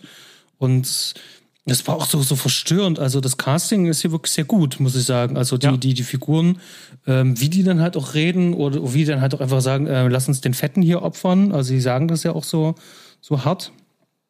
Also zumindest äh, laut den Untertiteln. Ja. Ich habe es äh, nur im Original gesehen. Ich habe mir die Synchro nicht angehört. Ich habe wirklich nur den Film im Original gesehen. Ähm, und ähm, funktioniert wunderbar. Ähm, wen ich natürlich sofort erkannt habe, ist dann, der kommt dann später, Bill Duke. Ja, Okay, ich fand auch nur, die es sind alles sehr einprägsame Gesichter gewesen, gerade auf der Seite der Bösen da. Gut, wir haben ja kaum eine andere Seite, äh, wo ich immer gedacht habe, die müsstest du eigentlich, die müssten dir schon mal aufgefallen sein. Ähm, genau, und dann, die holen sich Unterstützung. Und da ähm, spielst du wahrscheinlich auf die äh, Hellraiser Biker Band an. Biker, Biker Gang. Ich finde es witzig, dass du sie die Hellraiser Biker Band nennst. Äh. Ähm, im, Im Autokommentar von ähm, Patrick Lohmeier äh, sagte da äh, die äh, äh, Zenobiten-Biker. Genau, das ist, äh, das war mein erster Eindruck, als sie da äh, auf ihren Quads, diese ähm, vierrädrigen äh, Geländewagen, wo man wie auf einem äh, Motorrad sitzt, im Dunkeln ankommen und dann so von ihrem Äußerlichen her, wie die aufgerüstet sind, ist, sehen die aus wie aus der Mittelalterhölle entflohene äh, Monster ähm, und haben sehr ein bisschen an den, äh, an die, genau, an die ähm, Zenobiten hießen die, ne? Aus, ähm, ja. aus äh, Hellraiser erinnert. Das war so meine, mhm. meine erste Assoziation, auch als ich die gesehen habe. Und das ein Wesen, wo man erstmal nicht weiß, sind das jetzt Dämonen aus der Hölle oder sind es Leute, die einfach nur mit lustiger Verkleidung rumrennen? Mhm. Und das hattest du in der Vorsprechung ja schon schön gesagt, dass die so überhöht dargestellt werden. Ne? Es ist, ähm, da, wie sich im Laufe des Films dann rausstellt, sind es wahrscheinlich ja eher Menschen, würde ich behaupten, die einfach mhm. schräg drauf sind. Aber gleich in der ersten Szene sind die eben dort, die wirken die eher monströs und schlucken auch Blut äh, und es wird eben von den ähm, von der rechten Hand ähm, Brother Swan, der rechten Hand von Jeremiah, wird es, ähm, der bringt da irgendeinen Stein an, irgendeinen mythische, mythischen Ritualgegenstand, um dort. Äh, Horn da, des Abraxas. Genau, das Horn des Abraxas, äh, um das, äh, um da die Gefallen einzufordern oder ähm, Hilfe oder was auch immer. Und das wirkt alles, ja, dass, dass man jetzt an dem Moment denkt, okay, bis jetzt waren die alle nur schräg, aber ist das jetzt tatsächlich eigentlich ein Fantasy-Film? Oder sind wir jetzt halt äh, wie Hellraiser, in dem in der Art von Horror, dass jetzt wirklich die Wesen aus der Hölle losbrechen und nicht irgendein Serienmörder, ähm, sondern äh, ob wir es jetzt hier mit Freddy Krüger oder ähnlichen Gestalten zu tun haben. Ich glaube, da, da spielt der, der Film an der Stelle jetzt auch ganz bewusst noch ein bisschen mit uns. Das ist noch nicht so ganz klar. Ähm, ja. Es ist alles ein bisschen, wie auch der ganze Film, sehr nebulös. Also nicht nur vom visuellen Stil, sondern auch ähm, insgesamt. Aber es reißt sich erstmal raus und bringt das erstmal auf eine äh, Ebene, so ein bisschen so, so eine Fantasy-Ebene irgendwie. Ähm, mir kam es auch so wirklich so, okay, was passiert jetzt hier? Also das ist mhm. schon ganz schön, schön krass. Aber äh, deckt sich mit den Gefühl, was ich hatte, als ich ähm, die Mandy gesehen hatte und so gedacht, das ist doch irgendwie äh, ein überirdisches Wesen, mhm. irgend sowas. Und jetzt mit diesen Höllenbikern kommt da sozusagen wie so ist eine Art Gegenpart dazu. Das war zumindest mein Gefühl dabei. Dass ich gedacht, okay, ähm, ich bin mal gespannt, wo die Reise halt hingeht. Später im Film gibt es ja dann Anhaltspunkte dann, ähm, was äh, tatsächlich dann passiert, äh, was, was dem Ganzen ansteht. Aber ich glaube, wir müssen allgemein mal über Drogen reden. Basti, lass uns doch mal über Drogen reden. Ähm, weil, äh, nachdem sie ja dann entführt worden ist, sind wir ja dann, äh, es ist ja dann hier äh, bei der Sekte ja dann dort erstmal gefangen und kriegt dann von so einem komischen Insekt dann erstmal so ein Stachel da halt ab, so ein ja. mega, mega krasses Zeug halt. Da ist der Film halt komplett dann auf dem Trip. Und das, äh, ähm, das, äh, das, das Licht ist ja dann und äh, dieser, dieser, dieser Effekt, von dem wir gerade gesprochen haben, das meinte ich eben, also ich glaube, da kam mhm. das mit dem LED dann zum, zum Einsatz, dieses Traumartige, dieses Wabernde ja. und so. Ähm, das kommt jetzt zum Einsatz. Und dass sie alle voll drauf sind, das sieht man an der Stelle, es wird halt visuell schon umgesetzt. Ich habe mich an der Stelle, wo die da äh, in diesem, äh, wo die entführt ist und da das Bild so ein bisschen verschwimmt und äh, wir im Drogenrausch sind. Ich habe mich komischerweise an Apocalypse Now erinnert geführt. Mhm, ja, ja. So als ich Assoziation. Genau, das sind ja äh, am Anfang schon, glaube ich, ne, wenn Martin Schien sich da mit der Scherbe in echt ja auch verletzt, äh, so mhm. oder dann auch später bei Apocalypse Now. So irgendwie war das meine Assoziation. Da, da habe ich mich da hinversetzt gefühlt. Also sofort im Drogenrausch drin. Mhm. Ich äh, dadurch, dass sie ja eben halt auch ähm, häufiger mal ähm, ähm, ein Durst zieht, ähm, weiß ich immer nie, wann ist jemand wirklich tatsächlich klar, welche Perspektive. Also wir haben immer so eine beobachtende Perspektive von der Kamera, aber ich mhm. bin ähm, meistens immer sozusagen immer ähm, auf dem jeweiligen Gegenüberliegenden mit der Kamera. Das heißt also, die Kamera mhm. ist immer ganz nah an Mandy dran. Sind wir jetzt gerade in, in, in, in ihrer Welt? Also schiebt sie gerade einen Film, hat sie gerade einen geraucht läuft halt lang und dann haben wir sozusagen diese krassen Farben, halt dieses starke ähm, Magenta, Rosa haben wir da, ähm, wo die aufeinandertreffen. Ist er jetzt schon auf dem Trip, ist schon ein bisschen verbimmelt? Oder mhm. ähm, ist er jetzt gemeint, weil er ist vielleicht auch gerade auf dem Trip und verbimmelt? Und ähm, immer wenn dieser Filter eingesetzt wird, habe ich das Gefühl, da wird jetzt ganz besonders sozusagen ähm, diese, dieser Drogenrausch ähm, unterstützt damit. Also das Licht ist dann halt auch immer krass gesetzt. Also überhöht gesetzt. Es gibt ja. ja. auch ganz normal ausgeleuchtete Szenen, aber da ist das Licht dann halt für mich so der Indikator, dass wir jetzt hier gerade äh, die sprichwörtlichen Buden schieben. Mhm. äh, ja, wir erfahren ja erst später im Film, dass die sich mit einem ähm, Typen gestritten haben, ähm, dass die eigentlich so Drogenkuriere waren für einen Chemiker, der da noch mhm. eine Rolle spielt und dass die da ähm, dass der den irgendwie ein, äh, ein Spezialzeug gegeben hat, weil die, weil der, weil die ihm, also die haben irgendwie Beef miteinander und er hat ihnen dann besonders fiese Droge gegeben, der, die, die dazu gebracht hat, so extrem durchzuknallen, diese Gang. Auf jeden Fall kommt es dann in diesem, diesem Drogentrip, wo sie dann von diesem Insekt da gestochen wird und dann so ähm, einen Film hat, kommt es ähm, zur, zum Aufeinandertreffen von dem Jeremiah Sand und der Mandy. Genau. Und ähm, da zeigt ihr mal ganz kurz seinen Schwengel und ähm, sagt, wie toll äh, sie findet und dass sie füreinander bestimmt sind. Und ähm, sie findet das ja nicht so toll und fängt an, Zu an ihn auszulachen. Ja. Genau. Und äh, da sehen wir eine ganz andere Seite von ihr. Also da habe ich nicht das Gefühl, dass es hier mit irgendeinem ähm, verletzlichen, genau. ähm, äh, sanften Wesen zu tun habe, sondern ähm, die weiß sehr genau, was er halt tut und die lässt sich daher auch nicht beirren. Genau, sehr, da auf einmal wirkt sie sehr selbstbewusst und so wie ich mache hier mein Ding und was willst du, Wicht von mir? Und das, obwohl sie halt voll drauf ist. Genau. Und ähm, das lässt natürlich Jeremiah ganz kurz auch äh, an sich zweifeln. Er spricht dann ganz kurz äh, im Spiegel zu sich selber und ähm, stellt aber fest, er ist ja Gott und als Gott kann ich ja sozusagen hier Herr mhm. der Situation sein und beschließt dann eben halt sich der Mandy zu entledigen und das auf ähm, sehr ähm, eindringliche Art und Weise. Und ähm, ihr Freund Red muss dem Ganzen beiwohnen, genau. indem er zusieht, wie sie bei lebendigem Leib verbrannt wird. Ja, der Red ist gefesselt äh, vor, vor, dem Haus äh, mit, mit Draht und darf dabei zuschauen, wie sie verbrennt. Danach passiert jetzt erstmal nichts Wesentliches, die hauen ab und er befreit sich. Genau, und da, da, da habe ich jetzt eine Frage, das ist nur so für mich halt so. Die äh, äh, bringen jetzt sozusagen ähm, ähm, die Mandy vor ihm um. Ja, also der hat ja die ganze Zeit damit überhaupt gar nichts zu tun, aber ja. ähm, er muss das Ganze halt sehen. Das verstehe ich nicht, warum er das. Und vor allem dann lassen sie ihn auch noch leben. Also die bringen ihn ja dann auch nicht um, lassen ihn einfach hängen. Ja. Und das ist ja ein Zeuge, die, der ja. kann die ja sehen. Und ähm, das habe ich nicht ganz verstanden, warum der Film sich entscheidet, ähm, ihn da jetzt am Leben zu lassen, weil die, man hätte sich hier ganz klar ihm entledigen können.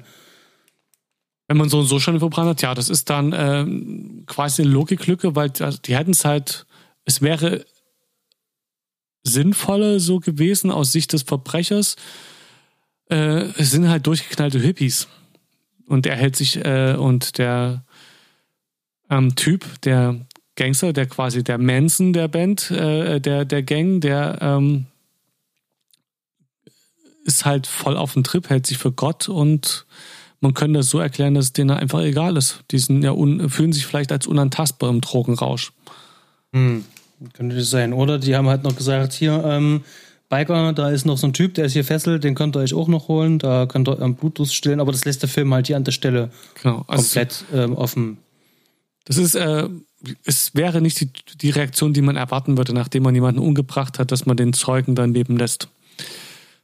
Genau. Und jetzt, jetzt passiert was. Ähm, ähm, da war ich auch wieder im Kino, auch wieder total überrascht. Ich wusste es eigentlich, aber jetzt kommen erstmal die Credits. Jetzt steht erstmal Mandy da.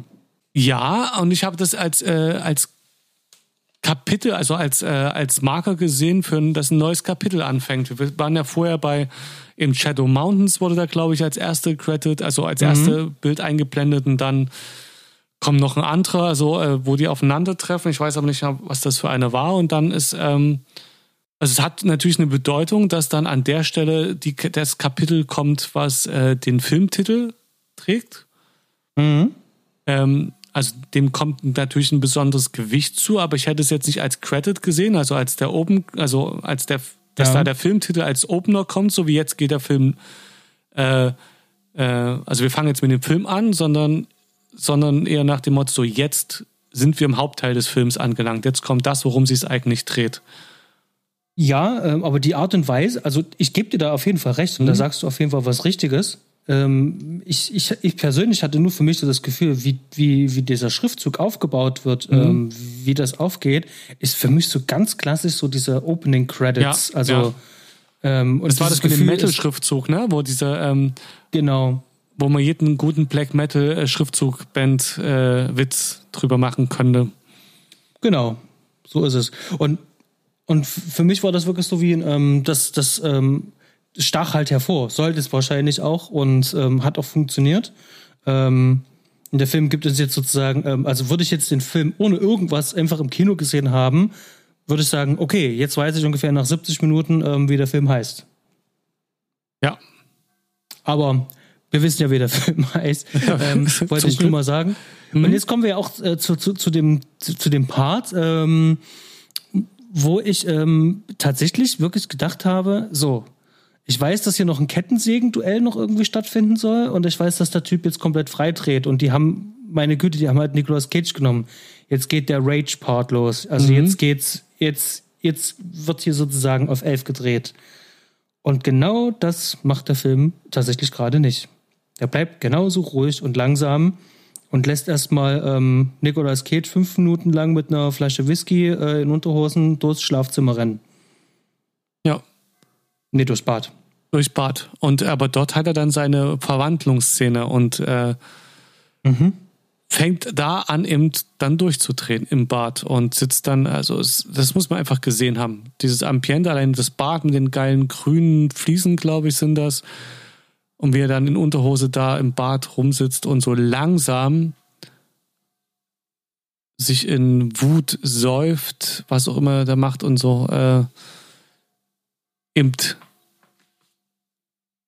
da, man erlebt hat das Begreifen sozusagen so ein bisschen mit, so die, die Verarbeitung von dem Ganzen, dass die ihn überrollt hat und äh, die, glaube ich, wo dann auch die Entscheidung letztendlich in ihm reift, was jetzt zu tun ist.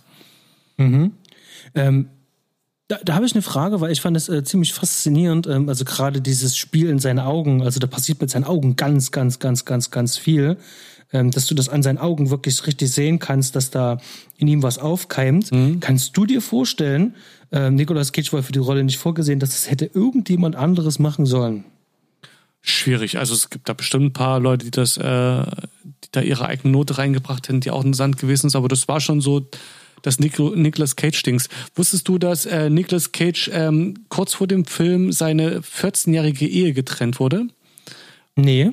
Ähm, der ist, äh, bevor die angefangen haben zu drehen, hat ähm, äh, für ihn überraschenderweise ist äh, seine Ehe den Bach runtergegangen kurz vor dem Film und er hat dann gesagt, er hat auch seine Emotionen mit der Trennung hat er dann in diesem Film mitverarbeitet. Okay, das hat das, ihm vielleicht ähm, nochmal ganz, äh, hat ihm positiv vielleicht zugetragen, seinem Spiel. Das ist da besonders gut. Es wird ja auch viel herausgehoben, dass da im Vergleich zu dem vielen Schund, den er in letzter Zeit dreht, da ziemlich äh, gut spielt. Na, er ist natürlich klassisch, äh, äh, klassisch drüber, was heißt klassisch, also, also für sich sozusagen, ähm, so als Trademark ist er hm. deutlich drüber, aber ich nehme ihm das sowas von ab. Das funktioniert sowas äh, von wirklich gut, gerade in diesem Film, in diesem Setting, in diesem Drogen, Alkohol, Rausch, in diesem ganzen ähm, da passt das wunderbar und da kann sich da richtig, richtig austoben und es funktioniert richtig gut. Und geht ja dann dahin, äh, dass er jetzt ähm, sich auf die Suche macht, ähm, rauszufinden, wo sind die eigentlich und äh, vorher braucht er dann natürlich erstmal noch ein paar Waffen. Hm. Und äh, da trifft er dann auf den guten Bill Duke, der ihm dann ähm, einfach so ein paar Waffen gibt, nebenbei noch fragt, ähm, äh, wofür, wofür brauchst du das eigentlich? Ein paar Bären jagen, ne? Dann mhm. empfehle ich dir dann hier für die Bären dann aber noch äh, die und die, die Pfeile hier. Also da weiß schon ganz genau, okay, da, der geht bestimmt nicht auf Bärenjagd. Ja. Ähm, gibt uns aber da ein kleines bisschen Backstory, wie du schon gesagt hast, zu den Bikern. Und ja, dann geht die Reise dann halt los. Ähm, er trifft ja dann auch irgendwann auf die Biker und da kommt dann für mich auch, äh, weil wir es vorhin schon hatten, so bei der Einordnung, ähm, so ein Horrorfilm-Moment kommt dann davor, wenn er dann auf die Biker dann trifft. Der ist ja dann irgendwann ähm, bei den Bikern dann ja mhm. gefangen. Ja. Und ist da so auch angekettet und der Wohnung, äh, wo man dann merkt, so, das ist gar nicht eine Wohnung von den Bikern, sondern die sind auch da äh, irgendwo nur eingebrochen, haben da ein Ehepaar wahrscheinlich ein älteres überfallen, umgebracht und haben sich da mhm. breit gemacht. das ist schon sehr bedrückend und ähm, das ähm, fand ich schon ähm, sehr. Das war für mich so, so, so ein Horrorfilm-Moment in Ja. dem Film. Ja. Ja. Äh, wann, wann schmiedet er eigentlich seine Waffe? Das passiert da irgendwie kurz, kurz davor. Ne? Weil die, äh, wenn, wenn der, wenn der äh, ähm, da drinne schon gefangen ist von den Bikern, äh, haben die die ja konfisziert, mehr oder weniger. Die liegt da halt rum, die nimmt er sich ja dann wieder mit. Aber der schmiedet sich dann eine Waffe, die an das ähm, Celtic Frost ähm, ähm, Logo ähm, angelehnt ist. Genau, und das ist, das ist, finde ich, so ist ein Moment, der genau wie, ähm, wie auch die Hellraiser äh, Biker Gang, äh, der so ein bisschen rausreißt, wo du dann wirklich nicht mehr weißt, bin ich jetzt ähm, doch in einem Fantasy-Film gelandet oder was? Also, das, ähm, dass der Typ sich Waffen besorgt bei einem Typ, der in einem, äh, bei einem anderen Typ, der in einem Wohnwagen lebt, das, das kann ich mir noch vorstellen. Ne? Aber dass diese Typen auf Quads ankommen, zum Beispiel, das ist, äh, das ist, wie gesagt, da fragst du, wo ist, wo ist, bin, wo bin ich jetzt? Und dass jemand, in, dass ein Holzfäller ähm, sämtliche Gerätschaften da hat, um sich ähm, aus einem Metall, also Metall zu schmelzen und äh, mal schnell so eine Celtic Frost äh, Schwertgussform da hat, um das zu machen. Das ist schon, das ist so ein Moment, wo ich dann auch frage, wo, wo bin ich, in was für eine Art Film bin ich jetzt? Ne, der Rest ist irgendwie dann doch, trotz der ausgefallenen Optik, kann man dem noch irgendwie folgen und denkt sich, okay, durchgeknallte Gang und es ist halt ein Film und so weiter. Aber dann diese Biker und, äh, also mit der Gang meine ich jetzt diese Hippies, nicht die Biker, das sind so Sachen, denen kann ich noch irgendwie folgen und mir vorstellen, das ist halt eine filmisch aufgearbeitete Rache-Story, die vielleicht so sogar hätte passieren können. Ne? Mhm. Ähm, s- siehe halt die Manson-Morde und so weiter, ne? So dass da einfach Leute mit, mit äh, durchgeknallten anderen konfrontiert werden und sich dann rächen. Aber dieses Schmer Schwertschmieden, das reißt schon mal so richtig raus, finde ich. Da frage ich mich gerade, ob ich gerade äh, im Herr der Ringe angelangt bin oder so. Ich glaube, das ist was von diesen ähm, visuellen äh, Dingern im Film. Ähm, da bin ich mir sicher, ähm, die Bilder hat er vorher schon im Kopf gehabt. Mhm. Und die fanden jetzt hier sozusagen ähm, da die Verwendung auch mit drinne. Ähm, wenn wir dann Richtung Feedback ja nachher gehen, ähm, und vor allem, wo uns der Film eigentlich hinnimmt, ähm, werde ich die Szene vielleicht nochmal aufgreifen. Mhm. Ähm, eine andere verrückte Szene war ja dann auch noch dieser Cheddar Goblin. Ähm, Ja. Diese, dieser Werbeclip. das ist schon eine ziemlich geile Idee. Ja, aber heftig. Ja, Genau, ähm, ja, und äh, was ich sagen will, äh, der, der Film ähm, äh, spielt ja ganz viel äh, ähm, auf das Metal-Genre an, in Form von Shirts, äh, mit diesem Buch, was ich erwähnt habe. Jetzt dieses Celtic Frost-Logo, also wer Celtic Frost nicht kennt, ähm, ist sozusagen die Nachfolgeband aus Hellhammer, ist vom Tom G. Warrior, es ist eine Schweizer Band und äh, die haben mit unter anderem dafür gesorgt, äh, dass das ähm, eins der ähm, bekanntesten ähm, Subgenres des Heavy Metals, nämlich der ähm, Black Metal, ähm, auch so ein bisschen so seinen ähm, Sound halt auch mitbekommen hat oder eine Identität mitbekommen hat. Das war mit einer der Begrü äh, mit äh, äh, Bands halt neben Bathory und ähm, Venom. Und da gehörten die halt mit dazu.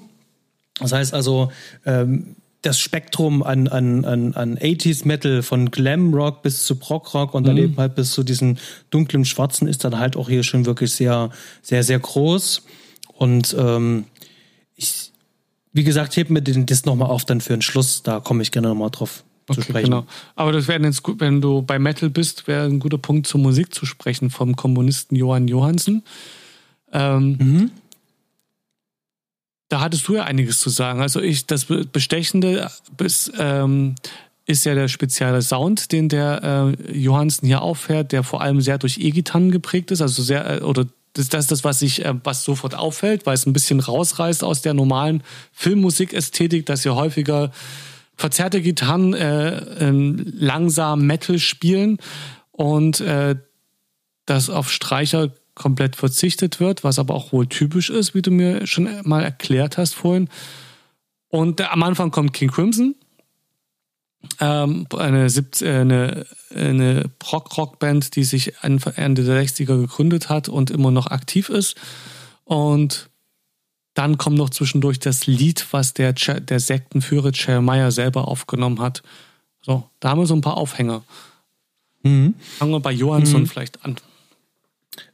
Also ich finde ähm, Johansson ähm, einen interessanten Künstler und ich nehme ihn ja auch nicht als, als, ähm, als Filmkomponist wahr, sondern ich nehme ihn tatsächlich wirklich als, ähm, ähm, als, als, als Künstler, der sozusagen ähm, einen besonderen ähm, Style hat, nehme ich halt wahr. Und ich hatte es mhm. vorhin im Vorgespräch schon gesagt, erinnert mich sehr äh, äh, an das, ähm, an die Dark Ambient Bewegung. Also ja. Dark Ambient äh, gerade so in den äh, 80ern, 90ern ganz stark geprägt. Ähm, eine Mischung aus wirklich ähm, Ambient Sounds und äh, Industrial äh, Sounds. Da gab es ganz viele Künstler. Es gab auch ein Label äh, in Schweden, Cold Meat Industry. Die hatten da ein paar Künstler mit versammelt. Und ähm, gab es viele, viele ähm, ähm, ähm, musikalische Vertreter und er klingt halt, ähm, ähm, also ein schönes Beispiel ist ähm, Ulf Söderberg und äh, Sepirov. Das ist, kann ich dir zum Beispiel das Album ähm, Cutitron empfehlen. Ähm, dunkle, äh, düstere Sounds, Klangcollagen. Mhm. Und so arbeitet aber auch Johansson, bloß dass er ähm, dem Spektrum sozusagen da noch ein bisschen mehr hinzufügt, also an Instrumenten. Ähm, der nutzt zum Beispiel eben halt auch äh, ganz gerne äh, die Effektseite von, von seiner Gitarre halt, also von seinem Effektboard. Mhm. Und ähm, ähm, versucht dann damit halt äh, erstmal ähm, Flächen zu legen im Film. Also bei Sicario kann man das auch sehr schön hören. Er legt halt einfach mehr Flächen. Also es ist wie eine Erweiterung von einem Sounddesign. Ja. Und ich kann mir gut vorstellen, ähm, dass ähm, Cosmatos gesagt hat, ähm, zwei, drei Songs kannst du vorher schon ähm, produzieren und ansonsten gebe ich dir ähm, zum Ende noch das Sounddesign und äh, bau mal mit dem Sounddesign mal ein bisschen rum, spiel da mal ein bisschen rum, mach da mhm. mal noch ein bisschen was. Mhm. So klingt's teilweise halt auch. Und ähm, dann nutzt er eben halt hier ganz besonders die E-Gitarre, denn so richtig krassen Metal-Sound ähm, oder Heavy-Metal-Soundtrack würde hier gar nicht passen. Also es würde mich für mich jetzt äh, äh, sehr komisch rüberkommen, wenn jetzt hier ein Iron Maiden-Song oder irgendwas kommen würde. Das würde den Ton komplett verzerren. Aber ich will trotzdem die Heaviness und die Düsternis ja. irgendwie haben. Und das schafft er eben halt mit diesem Soundtrack. Also ja. der schafft er diesen Spagat eben halt ähm, aus diesen äh, zwei Welten vom klassischen Score bis hin zu ähm, äh, äh echten, ich sage mal, Rock-Songs. Genau. Äh, da sind äh, ein paar Sachen steche ich nicht raus, weil die mehr in Richtung Metal gehen, wo man denkt, so das könnte jetzt tatsächlich ein Song sein, den ich irgendwo auch schon mal gehört habe oder von der Band hören könnte. Ähm, ja, das äh, ist ein sehr besonderer Soundtrack, den der, den der Johansen da auffährt, der dem Film auf jeden Fall noch, also der passt einfach super rein. Also das, das spielt so richtig mit allem, was man sieht, ganz gut zusammen und trägt auch extrem dazu zu der besonderen Atmosphäre, die dieser Film hat, bei. Auf jeden Fall. Ähm, schade, dass er äh, nun schon von uns gegangen ist. Er ist ähm, im Februar 2018 in seiner Wohnung in Berlin an einer Überdosis Kokain ähm, verstorben. Mhm. Passt zum war, Film. Ich, war auch sein letzter Film, den er vertont hat. Genau. Und das ist tatsächlich sehr schade. Ähm, also gerade in den äh, Denis Villeneuve-Filmen ähm, war seine Arbeit äh, wirklich ähm, äh, ganz wichtig und essentiell, die dazu auch mhm. äh, zur Stimmung beigetragen haben, genau wie hier. Ähm, und da hat uns hier wirklich ein, ein, ganz guter verlassen. Schade. Ja. Wir waren jetzt ähm, eigentlich schon ähm, ähm äh, beim Haus. Ne? Ähm, er befreit sich dann jetzt aus den äh, Klauen äh, dieser Biker-Gang und ähm, wir gehen Richtung Zielgerade. Da muss ich noch ein paar Leute noch entledigen. Es fehlt mhm. noch der, der, der, der Chemiker. Du, Fred, da habe ich mal eine Frage. Die Szene mit dem Chemiker, die tut ja nun überhaupt gar nichts für den Film, außer dass der Chemiker sagt, wo er den Jeremiah finden kann. Mhm. Aber ansonsten war die einfach nur absolut crazy, verrückt, ja. überladen, aufgeladen, überzeichnet. Ähm, mit dem Tiger ähm, mit den, also dort wurde mir sozusagen die, die Thematik, äh, was ich von uns gesagt habe, lass uns über Drogen reden, hier sozusagen nochmal richtig ähm, vor Augen gehalten. Äh, ja. Hier sagt der Film zu dir, Junge, wir sind hier auf dem Trip und nichts anderes ist das hier.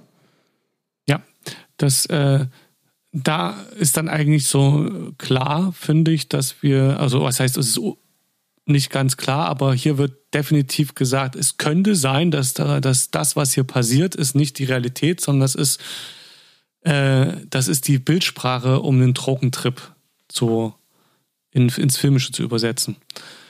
Mich hat die Szene irgendwie komischerweise an Matrix erinnert, kann das sein? Äh, Architekt, das Gespräch mit dem Architekten. Mhm, ähm, ging, ging, mir irgendwie ähnlich, ja, verrückt. Und ähm, auch noch andere Szenen, die schon so ähnlich sind, wenn du irgendwie den, den so, so einen weirden Oberboss hast, der da ähm, seine Philosophie zum Besten gibt. Ist eben total schräg mit dem Tiger, der eigentlich, glaube ich, irgendwie eine Echse ursprünglich sein sollte. Ich weiß nicht, wie der, der, der ist ja komplett digital, also war es wahrscheinlich egal. Ähm, ich fand die Szene an sich ästhetisch halt wahnsinnig, also super gespielt auch von dem Chemiker und es ist ein, vom Story-Punkt her ist so ein bisschen, wir lernen jetzt hier eigentlich den, den Oberbösewicht kennen. Das irgendwie ist das eigentlich die Spinne im, im Netz. Äh, das ist der, mhm. tatsächlich gibt es aber, ist nicht mit dem der, der Endkampf sozusagen. Das, der ist dann eigentlich egal, es wird mit allen anderen ge geklärt. Das ist der einzige Punkt, habe ich das Gefühl, dass das eigentlich dort ist, äh, wo normalerweise die Heldenreise hingeht, dass du zum Schluss zum Allerbösesten kommst und den dann zur Strecke bringst. Das wäre jetzt in einer normalen Story der Punkt, nur dass da die Story halt noch weitergeht so fühlt sich das ein bisschen an. Ne? Du bist jetzt beim mhm. James Bond Bösewicht oder beim bösen Zauberer oder was auch immer. Und hier ist es halt der Chemiker, der den Stoff herstellt, äh, aus dem der, der Traum dieses Films gemacht ist. Das ist so ein bisschen so der Schlafsand vom Sandmann, ist das hier. Mhm. Starke Szene, also ich fand die ja. ähm, ähm, super interessant, auch ähm, äh, ganz äh, äh, toll ausgeleuchtet mit diesem ähm, ähm, ganz leichtstichigen, also leicht blaustichigen Neonlicht. Mhm. Geiler Look. Also äh, visuell auch ähm, schön abgeholt, hat mir sozusagen nochmal ähm, die Reinheit von diesem LSD-Zeug, von diesem Stoff auch irgendwie vermittelt. Ja. Und ähm, das Bizarre sozusagen eigentlich nur durch den Tiger, diese Gegenüberstellung sozusagen, dieser rein weiße Typ und gegenüber dann halt äh, Nicolas Cage schon in Kampfausrüstung äh, ihm gegenübergestellt. Ähm, das fand ich eigentlich, ähm, das ist ein sehr schönes Bild, schönes Filmbild. Und ja, geht dann über dann in den Showdown, wo dann Red auf ähm, Jeremiah dann trifft. Ja, der Jeremiah, der wird die Gegenüberstellung ähm, nicht gesund verlassen und auch schon gar nicht überleben.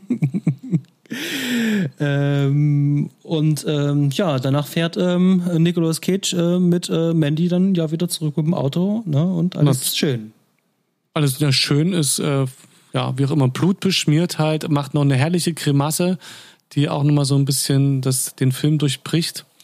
Mhm. Ähm, ich weiß gar nicht, was wir noch nicht erwähnt haben, ist, dass der Film öfter durch Animationssequenzen nach, nach Mandys Tod ähm, durchbrochen wird, wo Mandy dann eine Rolle spielt, äh, äh, animiert und meistens in irgendwelchen mythischen Szenen oder ritualhaften Sachen. Ja, das war so dieser, dieser, ähm, wie heißt das, ähm, da gab es so ein, so ein Anime in den 80ern, äh, Heavy Metal hieß das. Ähm, ja, ja, genau, den habe ich bis jetzt noch nicht gesehen. Das soll ja ein Kultding sein. Ja, haben mir schon ähm, viele Leute empfohlen und äh, nie, nie, nie wirklich geschafft. Aber ich bin äh, dieser Ästhetik, äh, ich bin mir dieser Ästhetik bewusst und äh, ähm, das äh, findet dann zum Schluss sozusagen da auch dann nochmal mhm. ähm, sozusagen seinen Höhepunkt der fährt dann mit dem Auto ja dann in so eine äh, Heavy Metal äh, ähnliche Welt, also dieses Anime-mäßige Welt. Ja. Genau, voll auf dem Trip. Gibt es denn noch was, was wir jetzt zu dem, was wir da noch behandeln müssen? Nö, eigentlich bin ich jetzt, äh, wir sind jetzt am Ende vom Film. Viele Sachen haben angesprochen, bestimmt nicht alles. Aber ich würde mich schon mal in Richtung Fazit einfach mal ähm, Was aufmachen. können wir machen? Ähm, und vor allen Dingen, was so mein Gefühl ist, was der Film uns eigentlich äh, oder was äh, ähm, Cosmatos uns da hier vermitteln will. Mhm. Denn wie wir schon im Vorgespräch auch besprochen haben, hat er ja äh, den Tod seiner Mutter und auch sein, seines Vaters ähm, verarbeiten müssen mhm.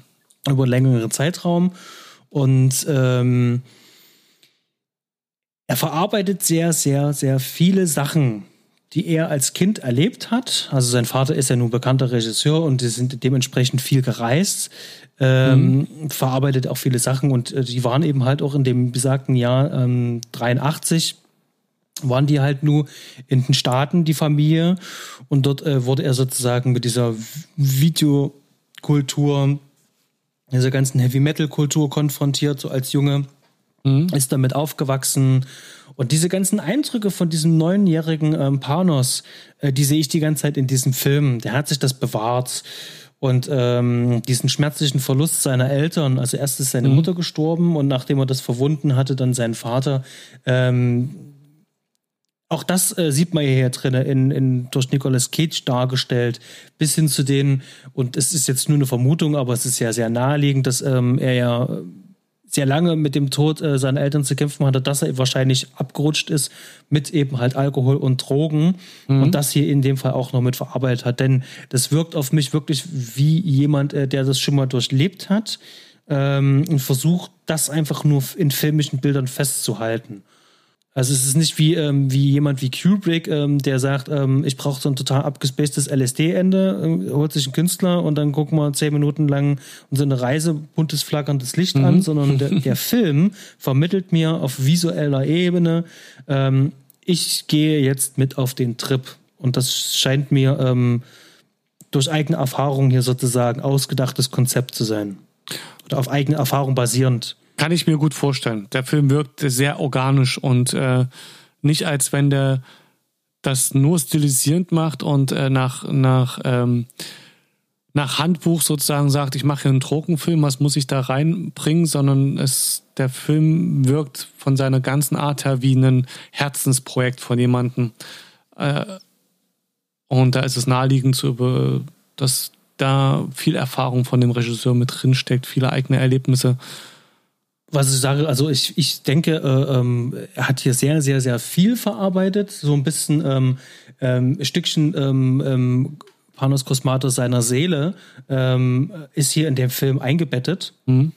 Und er wollte uns daran teilhaben lassen und ich verstehe das auch so ein bisschen so als ähm, so was Therapeutisches. Also ich habe das Gefühl, ähm, das hat ihm auch sehr geholfen, das Ganze mhm. zu verarbeiten. Und wenn ich mir natürlich okay. auch den Text von ihm noch mit anschaue, ergibt das da auch für mich ein schlüssiges Bild. Ähm, ja, und um vielleicht äh, für mich das abzuschließen, ich bin sehr angetan von dem Film. Der Film ist so ein insgesamtes ähm, Kunstwerk auf verschiedenen Ebenen. Viele kreative Künstler haben hier zum ähm, tollen Gesamtwerk äh, mhm. beigetragen. Ähm, auch, äh, dass äh, jemand wie Elijah Wood hier mit produziert hat ja, und äh, die Vision und die Idee halt auch mit erkannt hat, schon auf Papier. Ähm, Finde ich natürlich auch bemerkenswert ähm, dass ihm da hier die Möglichkeit gegeben worden ist. Auch wenn der Film jetzt an den Kinokassen kein großer Erfolg war, auch wenn er nicht viel gekostet hat, ähm, ist der Ruf und natürlich dann auch der entsprechende äh, Auswertung an VOD und halt auch Blu-ray, DVD äh, trotzdem durch die Decke gegangen. Also der ist ja danach dann auch ordentlich ähm, mhm. viral gegangen und damit sind natürlich auch ein paar Kopien verkauft worden und ich bin mir sehr sicher, ähm, wir werden noch weitere Filme von Panos Cosmatos sehen. Und den Film ähm, kann ich natürlich nicht ähm, ähm, jedem empfehlen. Mhm. Der Film verlangt ähm, ein bisschen ähm, Geduld eigentlich schon ab. Es gibt keine vielen äh, schnellen, hektischen Schnitte, sondern im Gegenteil sehr lange und schöne Einstellungen. Ähm, wer Lust auf so ein Gesamtkunstwerk hat, der auch sagt, ich würde mir sowas anschauen, also wer das Wort Kunstwerk im Film sozusagen gerne mal sehen will, ähm, der sei hier eingeladen ja. oder wer allgemein neugierig ist und ansonsten halt nur eine eingeschränkte Empfehlung auf eigene Gefahr. Der Film wird, wenn ihr die Kritiken lest, natürlich auf ähm, äh, stößt auf äh, kontroverse äh, Meinungen und äh, das geht sehr weit auseinander. Also viele sagen langweilig, hat mich nicht abgeholt und alle anderen sagen halt Meisterwerk und ähm, ja, werdet ihr da schauen, wo er euch dann findet.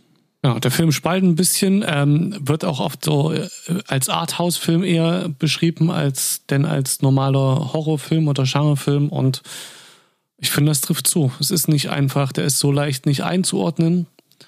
Ich würde die Überschrift Horrorfilm schon stehen lassen, denn ähm, wer keine blutigen Sequenzen mag, der wird mit dem Film auch nicht glücklich. Ähm, auch wenn man sonst auf ruhige oder künstlerisch interessante Filme ähm, steht. Ansonsten, äh, wenn man da offen ist, ist das, äh, ist, macht der Film richtig Spaß. War eine Freude, den zu sehen, auf jeden Fall. Und äh, ist herausragend im Sinne des Wortes. Sehr schön. Ja. Red, ich glaube, dann haben wir's. Wir haben's. Und wir haben heute auch sehr ausführlich über den Film gesprochen. Ja, und vor allem, wir haben auch ähm, ähm, etwas längeres Vorgespräch diesmal gehabt ähm, mhm. als sonst. Kann natürlich sein, dass euch das ja gar nicht gefällt. Ähm, wenn dem so ist, ähm, gebt uns Feedback, sagt uns das. Wir leben ja davon. Ähm, bisher hält sich das ja alles doch in Grenzen. Mhm. Wir haben ähm, in den nächsten zwei Folgen, die auf uns zukommen. Ähm, wir werden noch einmal ein bisschen lebensbejahender in der nächsten Folge. Da wollen wir noch nicht zu viel vorweggeben, aber wir bewegen uns in den nächsten zwei Folgen im Science-Fiction-Genre. Ähm, die nächste Folge ist etwas lebensbejahender, also es ist etwas, ähm, ist auf jeden Fall ähm, etwas entspannter. Und ähm, dann haben wir natürlich äh, zum 25. Folge ein kleines Highlight. Ähm, vielleicht hat das was mit unserem Namen zu tun, das wir mal rausfinden. Bleibt gespannt. Ähm, ja, vielen Dank fürs Zuhören. Ähm, habt eine schöne Zeit, bleibt gesund und bis zur nächsten Folge. So sieht's aus. Wir sind schon fully prepared. Dann lasst es euch gut gehen, lasst Kraft.